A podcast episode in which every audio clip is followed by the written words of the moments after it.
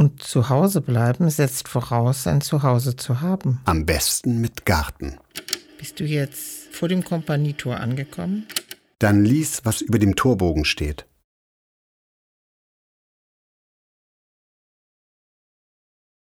Verstehst du das? Ich übersetze. Gerecht und mäßig allzeit sein mit Gottes Hilfe bringt großen Gewinn. Tja, Gottes Hilfe. Auf jeden Fall gehst du jetzt mit oder ohne Gottes Hilfe durch das Tor bis zur Norderstraße, dann nach rechts. Gehst du? Du gehst. Gerecht und mäßig. Diese zwei Worte nehmen wir mit durch das Tor auf den weiteren Weg. Hast du sie eingepackt? Wohin packst du sie? Gerecht und mäßig. In Herz oder Herren? Oder in die Hosentasche. Je ein Wort auf jede Seite? Gerecht links und mäßig rechts? Oder beide zusammen? Ziehst du sie raus, um sie anderen zu zeigen? Guckst du sie manchmal heimlich an? Bleiben sie unbemerkt da drin? Hast du sie schon verloren? Kann man die dann neu kaufen? Und hast du jetzt schon vergessen, um welche zwei Wörter es ging? Sind sie bedeutungslos geworden? In der Hosentasche? Aus Wörtern, die nicht benutzt werden, läuft die Bedeutung aus. Aus Wörtern, die falsch benutzt werden, auch. Aus Wörtern, die zu oft benutzt werden, auch. Sie sind dann leere Hüllen. Man muss sie wieder füllen. In Verbindung setzen. Ja, das wäre doch auch was Neues, wenn die Worte sich immer neu füllten, wenn wir nicht mit leeren, toten Wörtern handelten wie mit leeren Tüten.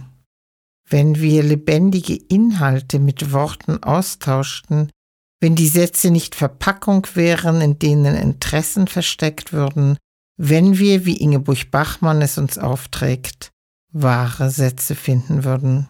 Wenn wir uns nicht über die jetzige Sprache beschwerten, sondern eine neue sprechen. Damit können wir jetzt anfangen an der Norderstraße nach rechts und an der Ampel links hoch in die Toastbystraße. Ist die neue Sprache im Konjunktiv? Das ist die Möglichkeitsform. Du erinnerst dich an unser erstes gemeinsames Stück. Es hatte den Titel Die Leidenschaft der Möglichkeit. Und das ging auf ein Kierkegaard-Zitat zurück. Du merkst schon, lieber Hörer, sie spricht jetzt mit mir und nicht mit dir. Du hast ja nicht mitgespielt damals. Also, Kierkegaard, wenn ich mir etwas wünschen dürfte, so wünschte ich mir weder Reichtum noch Macht, sondern die Leidenschaft der Möglichkeit, das heißt ein Auge, das ewig jung, ewig von dem Verlangen brennt, die Möglichkeit zu sehen. Liebe Hörerin, siehst du die Möglichkeit? Schaffst du das? Uns zuhören, sich in der bestehenden Welt orientieren und die Möglichkeit sehen? Alles gleichzeitig? Bist du jetzt an der Kreuzung? Dann bitte links die halbe Toastbystraße hoch bis zum Burghof und da links rein. Ein Aufstieg. Ja, ein Aufstieg. Ich mache den nur gedanklich mit, deshalb bin ich auch nicht außer Atem. Findest du das anstrengend, lieber Hörer? Ich bin froh, dass nur meine Stimme hier hoch muss, dass du sie trägst.